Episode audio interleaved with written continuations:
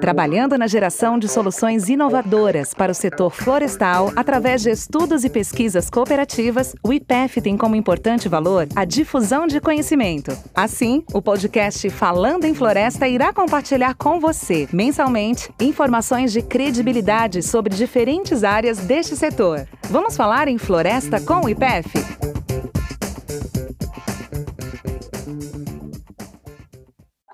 Bem-vindos ao podcast Falando em Floresta. Meu nome é Guilherme Auguri, eu sou coordenador executivo do PCMAF, o Programa Cooperativo de Mecanização e Automação Florestal. E hoje, nesse podcast, nós vamos discutir um pouco sobre os desafios no avanço da mecanização da silvicultura brasileira. Comigo aqui estão hoje Rafael Soler, que é representante técnico da fábrica da América do Sul da Brac Forest, e o Cássio Fagundes, especialista do desenvolvimento operacional da Semibra. Queria agradecer primeiramente aí a presença do Rafael e do Cássio, já entrando né, numa discussão né, em torno do, dos desafios que a gente tem no, na mecanização da silvicultura brasileira. E eu já vou começar comentando um caso, né, um, a gente estava apresentando um programa para o nosso novo presidente do IPF, o Douglas Siebert Lazzaretti, e ao final da apresentação do PCMAF ao novo presidente, o próprio Douglas perguntou para o professor Saulo professor Saulo Guerra, que é o líder científico do programa, que, que ele achava que faltava para acelerar a mecanização, os, o principal desafio. Né? E o professor Saulo, na oportunidade, apontou que ele acredita que falta uma sistematização das áreas, né, das operações anteriores para receber a mecanização. Então, eu queria ouvir um pouco, né, Rafael, do que, que você acha disso, você que está dentro de uma fabricante de implementos, né, a Brackford, que está com, é, conduzindo plantios mecanizados aqui no Brasil. É, queria saber um pouco o que você acha, agradecer sua presença aqui, Rafael. Bem, boa tarde a todos, boa tarde, Guilherme, boa tarde, Cássio. É, boa tarde a todos que irão nos ouvir também. Eu tenho acompanhado um pouco já o plantio né, mecanizado, equipamentos de, de plantio mecanizado é, já há um tempo, né, desde 2013. E pelo que eu tenho visto, é, eu concordo com a afirmação do professor Saulo. Acredito que não só as operações anteriores ao plantio, mas até na hora de realizarmos o plantio, precisamos um pouco é, entender melhor como funcionam os equipamentos, como funcionam essas atividades que serão feitas por, esse, por essa nova tecnologia, para que a gente possa preparar melhor as áreas e também a, a vamos dizer, né, o principal, a principal necessidade para o equipamento, no caso de plantio, que seria a muda, né? É, eu acho que hoje a gente tem, é, eu, eu, tenho percebido um pouco de, de receio das empresas, né, quanto a essas novas tecnologias, por conta de que, ah, esse equipamento novo talvez não se adapte à minha, as minhas condições e, e tudo mais. E eu acredito que isso seja um, um possível, uma possível barreira para que a gente possa explorar mais essas novas tecnologias, né? Legal, Rafael. Você até comentou aí, né, que as empresas florestais, né, têm que participar desse desenvolvimento, estão juntas, né, são parceiras, né, e aí eu já passo a palavra para o Cássio, né, Cássio, do seu lado agora, né, como empresa florestal, ainda mais você que está dentro da Departamento de Desenvolvimento Operacional, que, que, lida no dia a dia com novos equipamentos, não apenas com a plantadora, né, eu queria ouvir um pouco da, da sua opinião aí. Olá, obrigado, Rafael, obrigado, Guilherme. Bom, primeiro, eu queria agradecer né, o convite de estar aqui com vocês, é uma satisfação enorme poder falar um pouco de desenvolvimento operacional no setor que, que tanto me agrada, que é a área florestal, né? E falar aqui de mecanização de silvicultura é, é, é, muito prazeroso, porque hoje eu tenho visto que, que esse tema é um, um, dos principais itens que tem sido tratado nas principais linhas de investimento das empresas, né? Isso em reflexo do bom momento do setor e dos desafios que a gente tem visto com, com novos empreendimentos que, que estão sendo lançados no país. Mas aí, mais direto à, à tua pergunta, é, eu vejo que que, que essa pergunta é muito complicada, é bem difícil de responder, porque a silvicultura ela é composta né, de várias atividades diferentes, né, não só do plantio, mas tudo que antecede e bem como tudo que, que vem na sequência. Né? Então, é, se se for para me perguntar, eu acho que isso é um tema que dá para ser tratado num, num podcast inteiro. Mas tentando sintetizar é, a resposta, eu entendo que eu também concordo que, que, que depende de uma falta de, de, de alinhamento das empresas, sabe? É, falta, de certa forma, uma padronização e essa padronização ela vai culminar também em normas específicas aí para as atividades florestais, né? Fugindo um pouco da área de plantio, a gente vê o desafio que, que a gente vem batalhando aí é, somente com pulverização aérea, a gente tem uma certa limitação na normatização, então isso, isso dificulta bastante uh, esse avanço que a gente vem, vem promovendo na linha de máquinas, e aí uhum. encontra uma barreira é, na normatização. E, e, também fazendo um link com um comentário tanto do professor Saulo quanto do Rafael, é sabido né, que as empresas elas têm recomendações técnicas específicas que vão muito em linha da, das condições climáticas, mas se a gente for comparar o que a gente vê lá na agricultura, né, a agricultura ela, ela segue uma, uma forma, um padrão um pouco mais alinhado e aí os seus, vamos dizer, os agricultores, né, os seus clientes, é, que se adaptam aos equipamentos, né? A gente está saindo aqui de espaçamentos de plantio completamente diferentes, dosagens de adubos completamente diferentes, e isso, de certa forma, vai impactar muito lá na, na máquina mesmo. Então, eu acho que, que, é bem difícil a gente responder numa única palavra, Guilherme. Não, eu achei, achei legal seu comentário, Cássio, porque assim, você citou agricultura, né, realmente, né, é, pensando aí, cana-de-açúcar, né, a colheita, eles tiveram que refazer todo, né, o processo de de, de, de condução né, do plantio deles para se adaptar à nova realidade aí, com colheita mecanizada. Mas, Cássio, você acha que é, nesse caso aí as condições de relevo é muito essas diferenças entre as empresas? Você acha que é muito mais uma questão de alinhamento, né, de, de como conduzir um plantio mecanizado, ou tem muita interferência da condição não só climática, mas também de relevo, né? Pensando em vocês da Cenibra, é muito mais declivoso que em outras áreas, digamos, no Mato Grosso do Sul. Você acha que, que essa, essa é, é falta de alinhamento ou, ou, a área interfere demais? A sua, a sua colocação aqui, ela, ela é essencial, né? Para a gente até conseguir separar um pouco da discussão que a gente vai, vai ter aqui hoje, né? É, falando aqui da Cenibra, né? Onde a gente está aqui no, no meio do, de uma condição que diria que seria extrema, é, em nível operacional mecanizado no país. Né? Hoje a uhum. gente tem que segregar as atividades em função do relevo, sim. Então, para uma mesma atividade, numa mesma área aqui na Cenibra, nós utilizamos equipamentos diferentes. Então, é, eu, eu, digo que a questão do alinhamento e padronização seria mais em virtude da recomendação técnica para se executar esse plantio, e, e quando a gente vai para a questão de relevo, de certa forma, nós nós temos que falar linguagens diferentes, porque existe uma limitação de avanço em declividade para cada tipo, então não dá para a gente tratar numa mesma linha, não. Entendi. É, e aí eu fico pensando, né, pelo outro lado, né, tem um fabricante de equipamento, né, ele deve ficar, é, é digamos assim, um pouco desesperado toda vez que vê é, uma área muito diferente da outra, porque aí o equipamento tem que ser diferente. Eu acho que isso também impede um pouco de acelerar essa mecanização. E aí, Rafael, pergunto para você, né? Quando, como que vocês vêm tratado isso, tratando isso dentro da BRAC, né? Essas diferenças, personalizações de equipamentos para cada empresa. É, bem, Guilherme, eu acredito que isso é um ponto muito importante para a gente discutir, né? Que assim, é, a gente sabe que temos diversos, é, vamos dizer, sobre o plantio, né? A gente tem diversas realidades, é, ainda mais num país continental como é o Brasil. Se a gente for no sul, a gente tem, né, questão de chuva abundante, né? Sim. Dependendo da área, relevos não tão inclinados, né? Claro que ali em Santa Catarina já temos umas áreas mais inclinadas, tipos de solos diferentes, né? E se a gente for um pouco mais para o Nordeste, ali em algumas áreas, né? Bahia, algumas épocas do ano não planta, né? Então não tem uhum. a tradição de plantar. Pode ser que mais para frente a gente altere isso, né? Quem sabe. Uhum. Mas é, eu acho que a gente busca é, sempre encontrar um meio termo, né?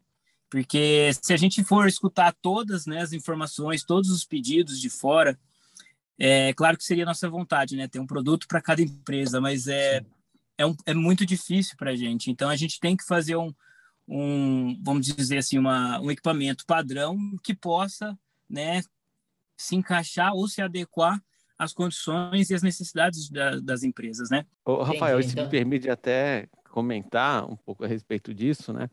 É, em alguns equipamentos aqui, até vou citar a questão do plantio, né? A gente vem trabalhando no desenvolvimento junto até da BRAC, o Rafael é um parceiro que a gente tem aí de longa data. A gente via alguns detalhes que a gente queria e que em momento do ano ele era fundamental de ser, de ser aplicado no equipamento. Mas em outra metade do ano já não fazia nenhum sentido manter. Então a gente fica entre a cruz e a espada realmente, porque quando a gente está tratando de, de, uma atividade que é totalmente influenciável pelo meio, é, tomar decisões é, extremas fica complicado. Então, eu estou totalmente de acordo com o Rafael. A gente tem que chegar no, no, no entendimento que seja aproveitável em todos os momentos ou, ou por todas as empresas para que, que, isso seja bem utilizado. E, assim, e, e, a gente tem que ceder, enquanto empresa, um pouquinho e a empresa também fabricante ela tem que ser flexível. Então, né, realmente não é uma questão muito simples de, de, de conduzir. É, é, meio complexo mesmo, né? Porque é o, de um lado é o comprador né, do produto, querendo um produto melhor para ele, obviamente, mas do outro lado tem um fabricante que nem sempre consegue atender a todos, né? Isso acho que é um grande desafio. Né? O PC Mafia ele faz um pouco disso, né? O, o Cássio participa bastante é, do PC Mafia, ele faz parte até do nosso CTA e ele vivencia esse, com, com esse desafio, né? A gente fica aqui fazendo meio de campo entre vocês para tentar resolver todas essas, essas diferenças. Mas seguindo aqui, pode falar, é, fica à vontade. Só uma, é, ainda sobre esse tema, claro, mais um, um, adendo aí. É, agora, eu, eu fa posso falar assim pela, pela BRAC, né? Imagina todas essas questões a gente tentando explicar para uma pessoa de fora, né? No caso para o pessoal lá da Suécia, da, da BRAC. Cara, eles não conseguem muito entender assim tão rápido, né? essas questões, que nem o Cássio citou. A gente tem duas condições diferentes durante o ano, na época seca na época mais chuvosa, e mudam completamente. Então, assim, olha, o equipamento, o que vinha sendo trabalhado na época seca, eu não vou conseguir, não vai ser útil na época mais é, de chuva para a gente.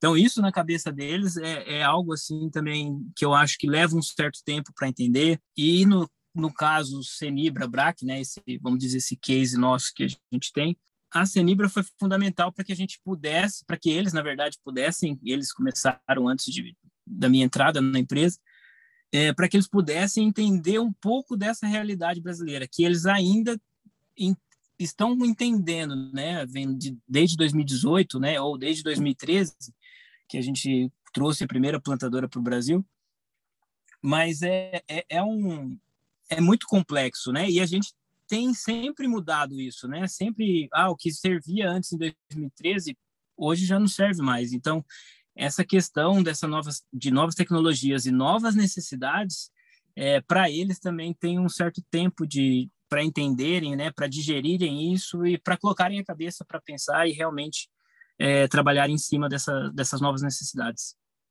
Legal essa fala sua, Rafael, porque realmente a gente está aqui, né, no Brasil, né, trabalhando com as empresas, a gente não enxerga esse outro lado, né?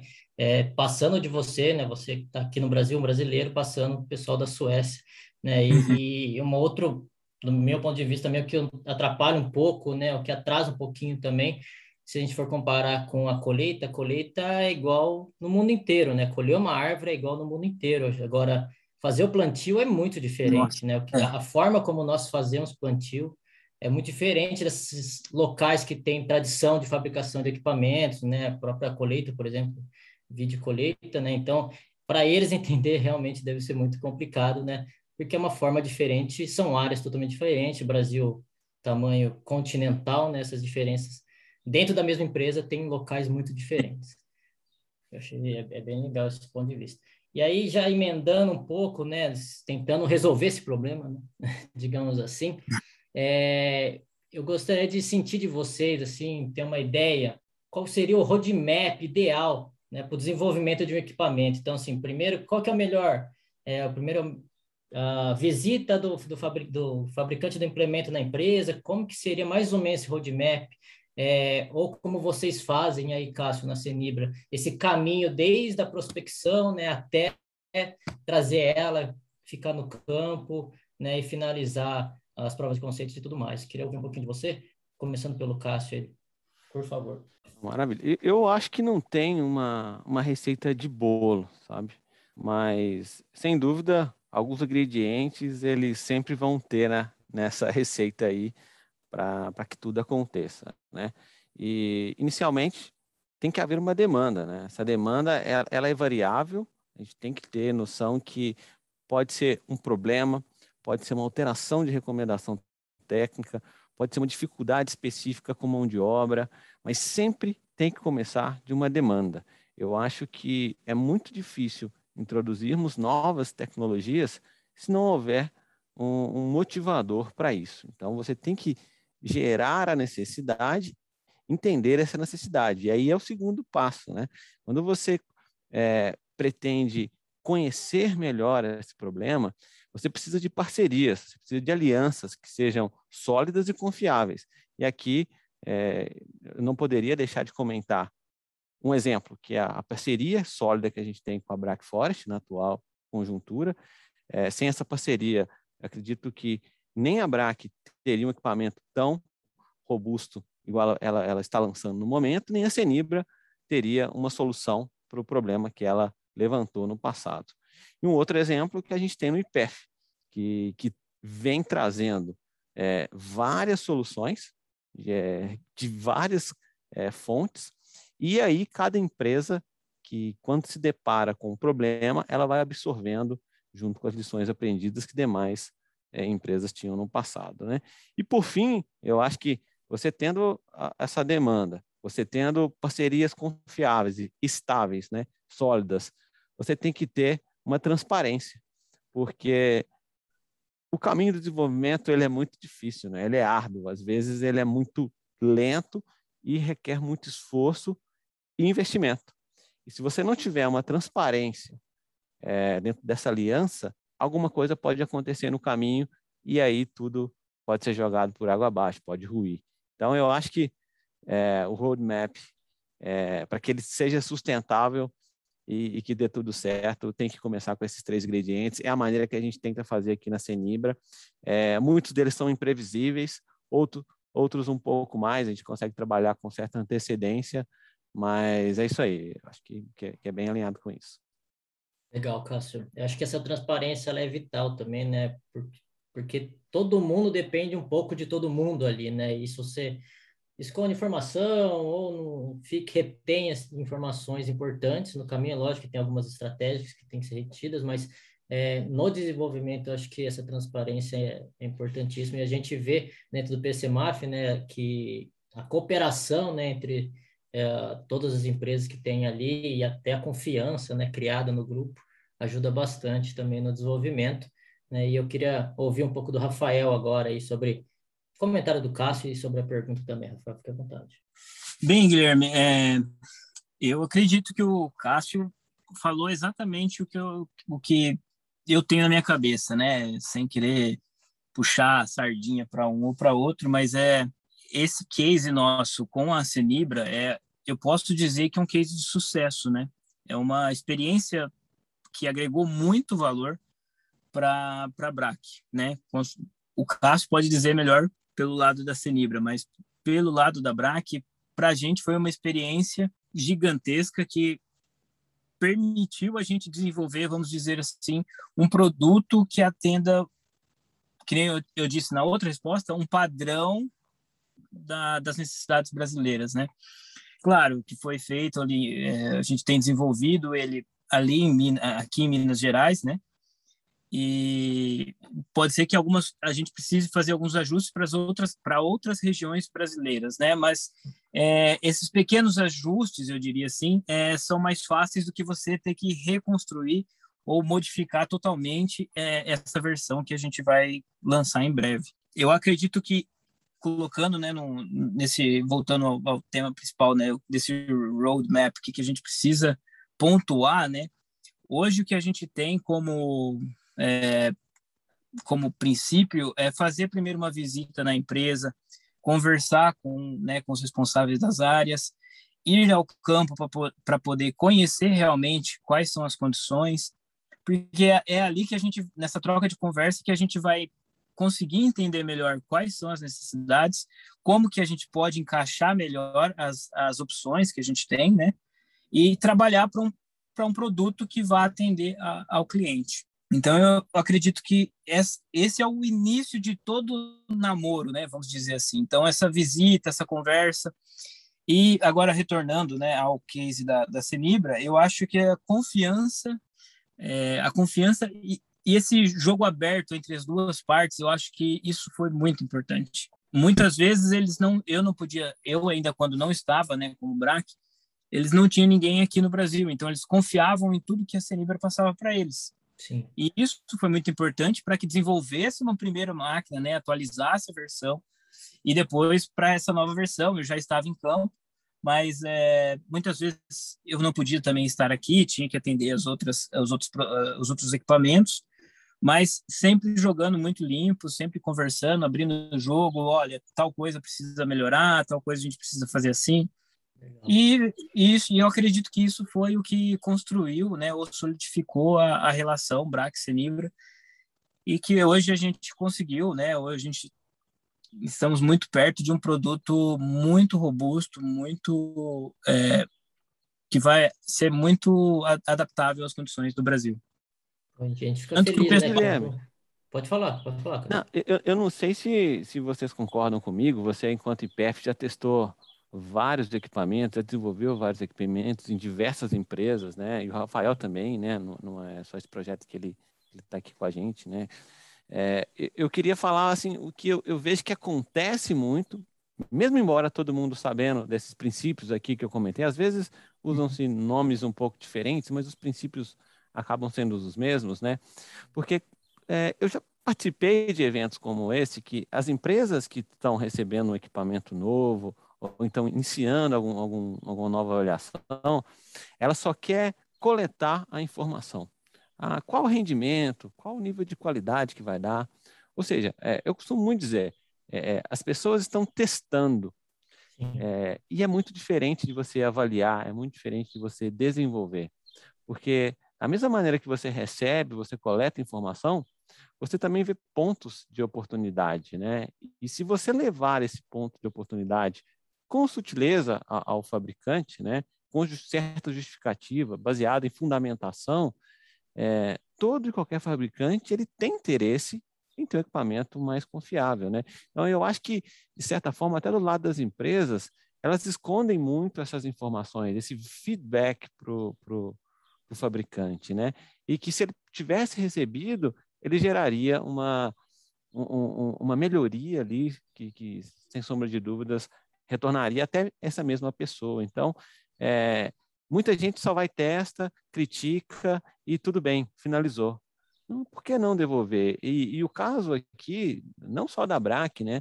É, a gente gosta de, de, envolver e sentir parte do negócio. E uma maneira de, de fazer isso é, é, tentando ajudar todo mundo que está fazendo esse tipo de desenvolvimento, que é fundamental. Concordo, Cássio, concordo que muita gente só avalia né, e, e não não desenvolve tanto. É, falta um pouquinho de feedback, falta um pouquinho também, de vez em quando já percebi, de do fabricante tá no campo também para perceber isso, né? não ficar só apenas aguardando né, uh, o feedback das empresas, mas também da pessoa ali no dia a dia, né? para entender Concordo. o que é, que é o que o Rafael Concordo. faz, né? O Rafael está ali, né? É. Então o Rafael vê né, o que está acontecendo. Eu acho que falta um pouquinho dos dois lados, mas com certeza eu, eu, concordo com você, Cássio, sem dúvida nenhuma. Às vezes o fabricante também não está disposto a escutar uma crítica, né? Então, eu concordo com você. Sim, sim, isso é verdade também, Cássio. É, é, Guilherme, eu até, só para né, acrescentar, eu, eu estava participando de outro evento e acho que até alguma, algum outro profissional de uma outra empresa florestal até questionou sobre isso, por que o fabricante não está em campo, né? É, eu, pelo menos, eu, eu, eu, tive né, a oportunidade de, de estar aqui com a BRAC e, e, na verdade, eles pensam exatamente o contrário, né? A gente tem que estar no campo, não, você tem que estar no campo, é, mesmo que não seja o período todo, mas a maior parte do tempo você tem que estar lá, porque é lá que as coisas vão acontecer, é lá que você vai ter uma, uma noção real dos problemas e de como as coisas acontecem, né? Do porquê que elas acontecem. E eu acredito que isso é muito importante. O, o, a, os fabricantes precisam sim estar em, em, campo, precisam sim acompanhar, né?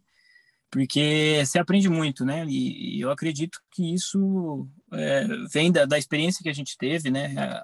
E provavelmente é assim que a gente vai seguir, é, sempre estando em campo, sempre que possível, para que a gente possa aprender e entender melhor a, a, as necessidades e, e, o que, que a gente pode melhorar no nosso equipamento.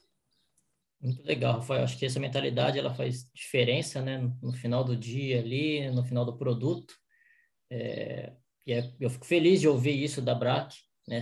De ter essa mentalidade de estar no campo. Né? E, e, é importante também porque você, como fabricante, conhece o equipamento melhor que a empresa florestal, então você vê o prisma por um outro lado, né? Então, eu acho que é importantíssimo.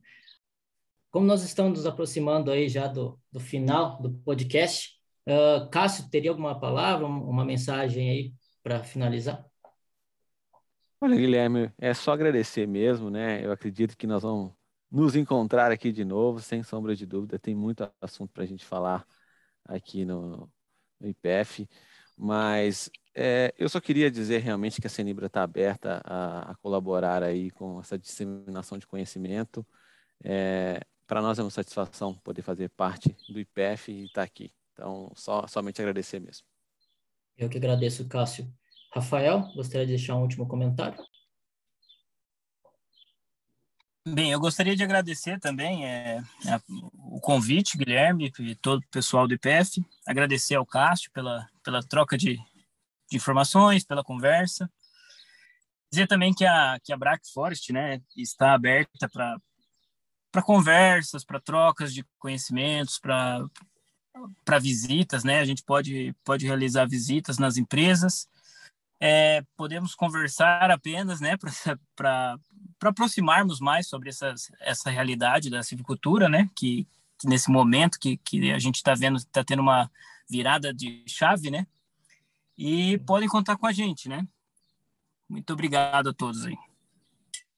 Adorei a discussão, né? A gente pode fazer mais, como o Cássio falou, a primeira pergunta daria para um podcast inteiro só na primeira pergunta. Eu acho que a gente tem muita coisa a discutir em torno da mecanização. Né? Em breve, o PCMAF está lançando o levantamento do nível de mecanização. Né? Então, podemos também voltar um dia aqui para discutir sobre o nível de mecanização nas empresas, né? Então, olhando mais, em, mais por cima, né? Não específico numa operação, mas sim do nível, como que está o acompanhamento desse nível. Então, é, em breve, nós voltaremos aqui para discutir esse nível de mecanização. Queria agradecer muito a presença aí do Cássio, é, do Rafael, nessa conversa gostosa, né? Acho que todos aprenderam um pouco aqui. Espero que, que os ouvintes também tenham é, gostado dessa conversa e aproveitado também, tá? Então, um grande abraço a todos e acompanhe os próximos podcasts do Falando em Floresta do IPEF. Trabalhando na geração de soluções inovadoras para o setor florestal através de estudos e pesquisas cooperativas, o IPEF tem como importante valor a difusão de conhecimento. Assim, o podcast Falando em Floresta irá compartilhar com você, mensalmente, informações de credibilidade sobre diferentes áreas deste setor. Vamos falar em floresta com o IPEF?